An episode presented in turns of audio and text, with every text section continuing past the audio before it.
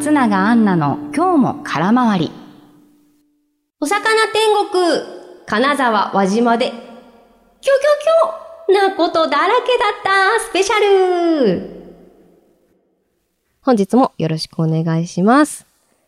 ということで、先週末、久々に旅行に行ってきました。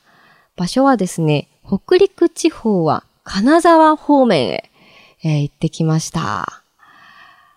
あ、あのー、新幹線が開通した時に、福島テレビ当時、あの、情報番組を担当してた時に、取材でね、行ったことがあったんですけれども、当時はね、あの、大宮経由で、北陸新幹線で行ったんですね。で、今回改めて東京駅から北陸新幹線で金沢間行ってきたんですけど、2時間半で行けちゃうんですね。もう本当に近いなと思って、あの、あっという間だなって、乗ったらもうあっという間だなという印象でした。私、大学時代に金沢旅行したことがあるんですけど、あのね、その時は特急しかなかったんですよね。で、当時はね、すごく遠いなーっていう印象だったんです。もうそれもそのはずです。調べてみたら、当時2010年ぐらいかなは特急で行って東京金沢間が4時間かかったんですって。それがね、2時間半になったんですよ。相当もアクセスの良さを実感しました。あの、気持ち的にもね、だいぶ近い存在なんだな、金沢ってっていうふうにね、思いましたね。で、今回ね、平日から週末にかけて行ってきたんですけど、やっぱりね、あの、人の流れが平日は緩やかで、あの、人気の観光スポット、兼六園とか、東茶屋街とかになると、あのー、土曜日はね、だいぶあの、賑わって混雑してるなという印象だったんですけど、でも平日はですね、外国の方とか、あそれから修学旅行生の方、ツアーの団体の方とかが多くてですね、比較的ね、あの、静かに、緩やかに楽しめるじゃないかなっていうのを感じましたね。平日おすすめです。そして、いろいろ回ったんですけど、もうおしゃべりしたいこといっぱいあるんですよ。あのー、本当に観光スポット。でもね、まずはやっぱりグルメかなと思いまして、魚。日本海の幸は素晴らしいです。うん。まずですね、着いてすぐ向かったのが大見町市場に行ったんですよ。もうね、ご存知の方、イメージされる方、すごいこうパーって浮かんでくると思うんですけど、金沢市内の中心部にある大きな市場ですね。アーケードになっていて、通りが。そこにね、お店がひしめき合っている、その数およそ170あるそうです。もう入って、アーケード入ってすぐのところに大きな看板があって、金沢市民の台所、300年の歴史って大きくね、書いてあったんですけど、その名の通り、もう市民の、一般家庭の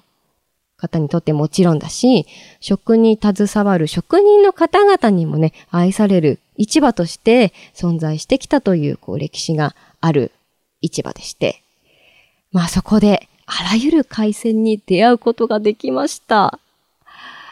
もうね、どのお店入ろうかなってね、すごくね、足が止まっちゃうんですよね。歩くたび歩くたび、こう珍しい魚ばっかりで、エビ、カニ、カキ、ウニ、ノドグロ、フグ、フグみたいな。もうお刺身もあれば焼き魚もあるし、干したものも売ってるし、大きさもそれぞれ、種類もそれぞれお店によって全然違って、で、しかも、そのね、新鮮な発泡スチロールにこう、そのまま入って、あの、売られてるんですけど、ね、それをね、その場でいただけるっていうね、もう、食べ歩きできちゃう。なんて魅力的な市場なんだろうと思って。で、いろいろ迷っちゃったんですけど、何、何食べようかなと思いながら、まずやっぱり私が気になったのはエビですね。あの、ものすごく種類がたくさんあるんですよ。私が覚えている限りでも、えー、白エビ、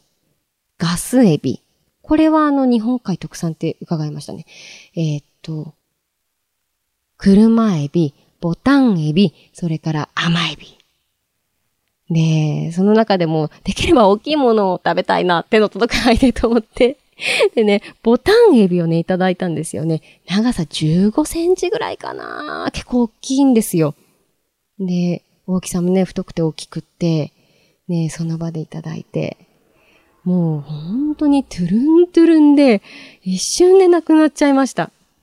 もうね、何もね、調味料とかもご用意いただいてるんですけど、何もかけなくてもね、十分甘い。もう、ススってこう飲むかのようになくなっちゃいましたね。美味しかったですね。小餅でね、あの、卵もぎっしりついていて、うん。あ、もったいないもったいないと思ってね。卵も丸ごといただいちゃいましたね。それから特徴的なもので言うと、梅貝。梅の貝と書いて梅貝。あの、形はですね、三角錐のような、こう渦を巻いた三角錐のような巻き貝なんですけど、あのね、これがまたコリコリしていて、すごく磯の香りがね、効いていて、ああ、美味しかったですね。あのー、金沢ではこの貝ごとおでんに入れるそうですね。まあ、結構、名産、特産品でいろんなお店でありました。それから、串物で言うと、ホタテ、イカ、あと、土壌のかば焼きもいただきましたね。うなぎよりあっさりしてたかな、味の印象は。あとはね、やっぱりね、お寿司は食べなきゃと思って、あの、握り。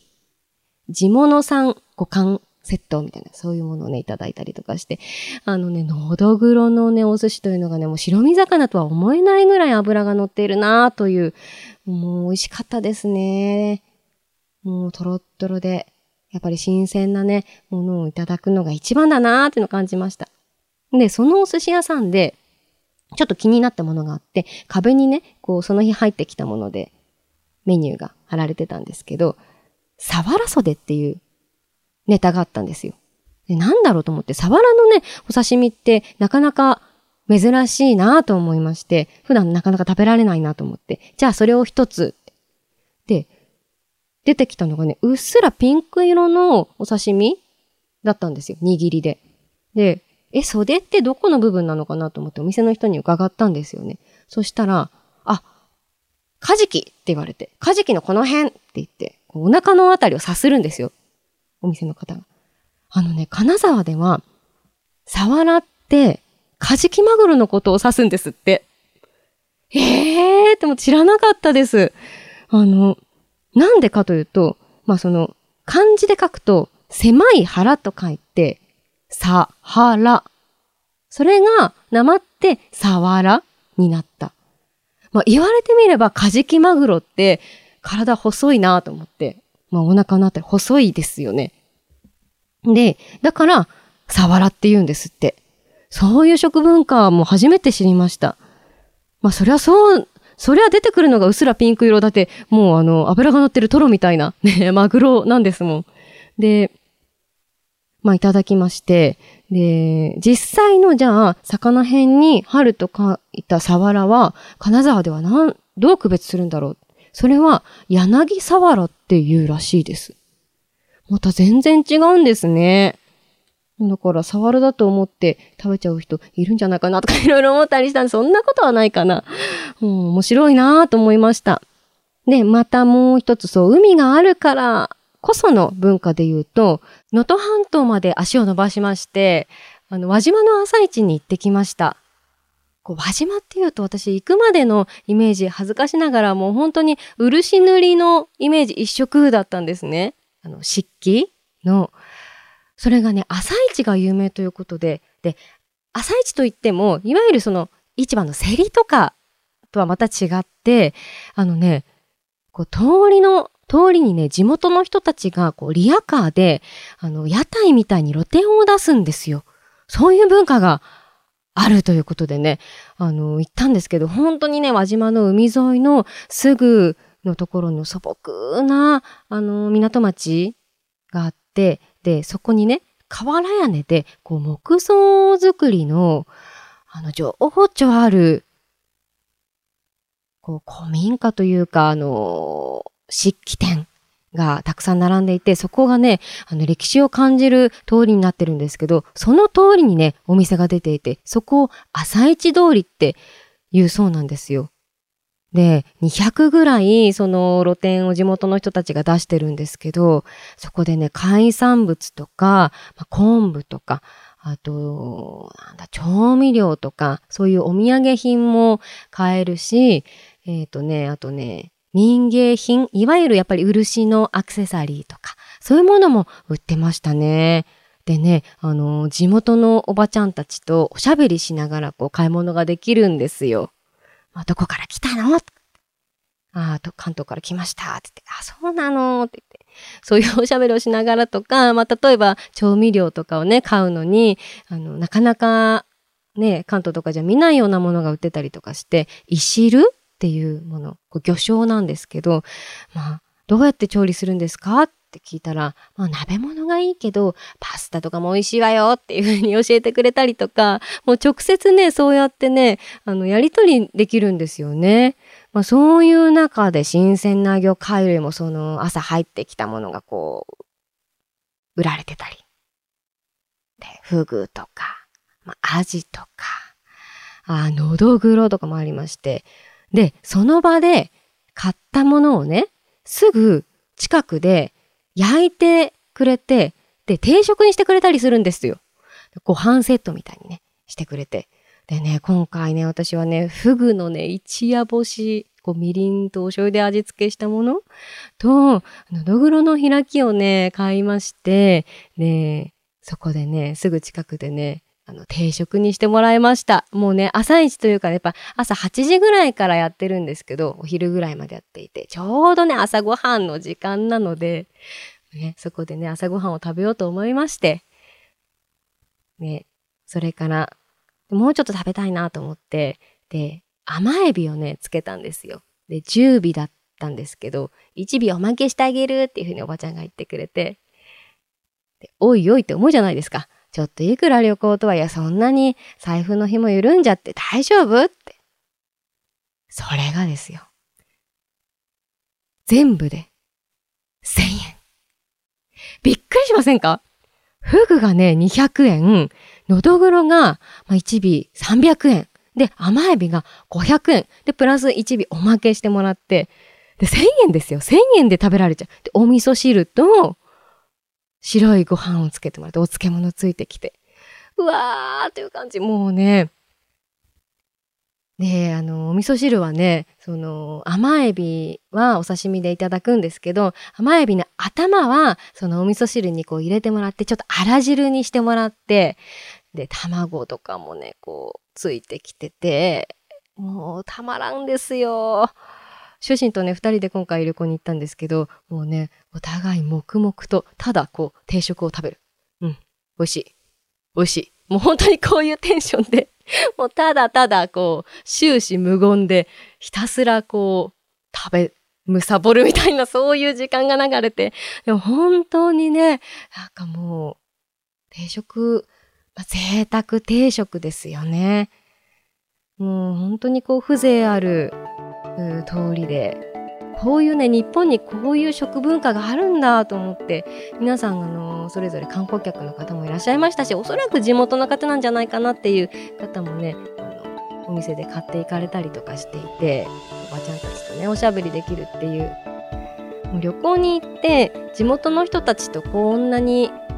直接喋ってやり取りする機会ってなかなかないなと思って触れ合える機会っていうのもだから私やっぱりそのグルメもそうですけどおしゃべりしながらこう買い物したのが一番印象に残りましたね。いや本当にいいところでした。素晴らしいところでした。また行きたいな。能登半島。もう見どころもたくさんあるので。改めてねちょっと国内旅行いいなって思ったそんなね旅でしたね。えー、皆さんもぜひお出かけしたこととかあ旅の思い出とかですね。あの Spotify の方ではですね簡単なメッセージを送ることもできますのでぜひそちらからコメントをいただければと思います。どしどしお待ちしております。またちょっとね旅のお話は後編に続くということで続きは来週お話ししたいと思います。ではここまでのお相手は松がアンナでした。バイバイ。